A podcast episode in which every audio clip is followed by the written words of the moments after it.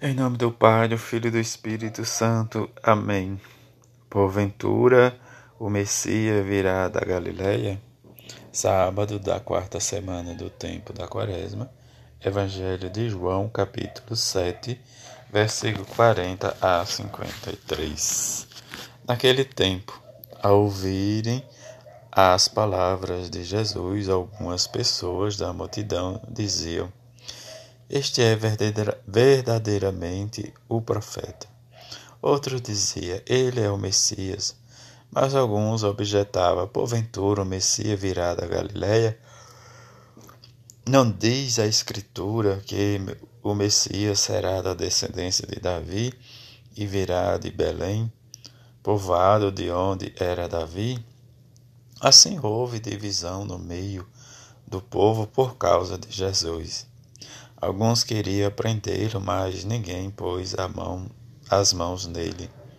Então os guardas do templo voltaram para o sumo sacerdote e os fariseus, e estes lhes perguntaram: Por que não o trouxestes? Os guardas responderam: Ninguém jamais falou como este homem. Então os fariseus disseram-lhes: Também vós vos deixastes enganar? Por acaso algum dos chefes ou dos fariseus acreditou nele? Mas esta gente que não conhece a lei é maldita. Nicodemos, porém, um dos fariseus, aquele que se tinha encontrado com Jesus anteriormente, disse: Será que a, que a nossa lei julga alguém antes de ouvir e saber o que ele fez? Eles responderam: Também tu és Galileu, porventura? Vai estudar e verás que da Galiléia não surge profeta. E cada um voltou para a sua casa. Palavra da salvação, glória a vós, Senhor. O profeta Jeremias nos fala eu era como um manso cordeiro levado ao sacrifício.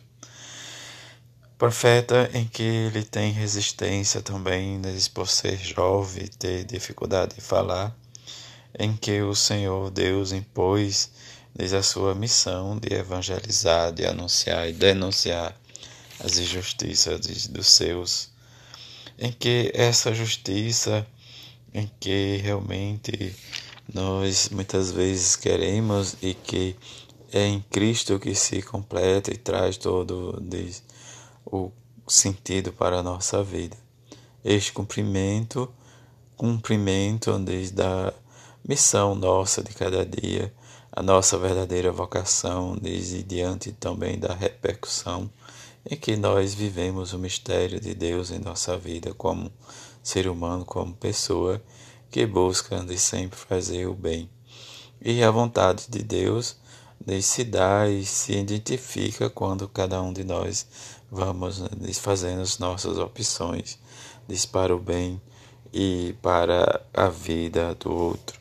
Como o próprio Evangelho de hoje nos diz, as palavras de Jesus levam, diz, uma tomada de posição, dizer, a origem e diante da origem e da fascinação do povo, diz como aceitar a revelação de, do reino de Deus ou do reinado de Deus.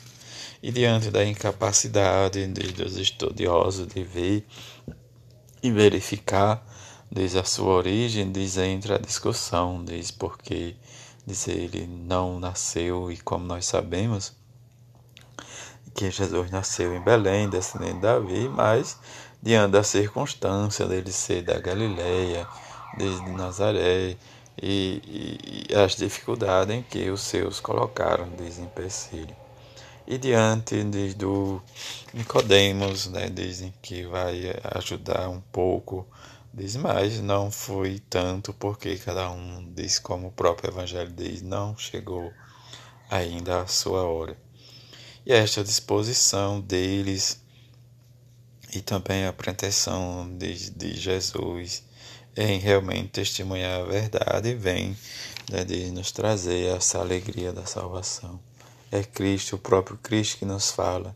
É Ele que nos convida a cada dia a nos converter e que nos apresentam como doador de luz e de vida. E essa discussão sempre nós vamos né, desviver diante da diversidade de, de opiniões a respeito diz, da circunstância em que vivemos, né, dos momentos, diz como nós vemos, né, diz o tema da campanha da fraternidade, uma circunstância em que falam diz, da educação e nós vemos, né, diz, pessoas diz, com curso superior que às vezes age como uma pessoa que diz, não tem nenhum conhecimento, que entra realmente à sua disposição, à sua caridade em negar diz, a existência de Deus e como estabelecer, né, diz, esta igualdade, essa dignidade.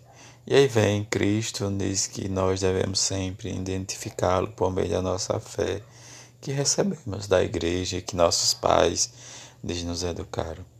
Que este sábado, desde a nossa devoção mariana, seja para nós de enriquecimento e deste amor profundo que nasceu do seu coração que também brota em nosso coração para testemunhar a palavra de seu Filho Jesus. E que São José também interceda por nós e pelas nossas famílias que passam dificuldade. E que esse dia nós possamos rezar um Ave Maria por cada família, por cada um que passa necessidade e que está perdendo o sentido da vida.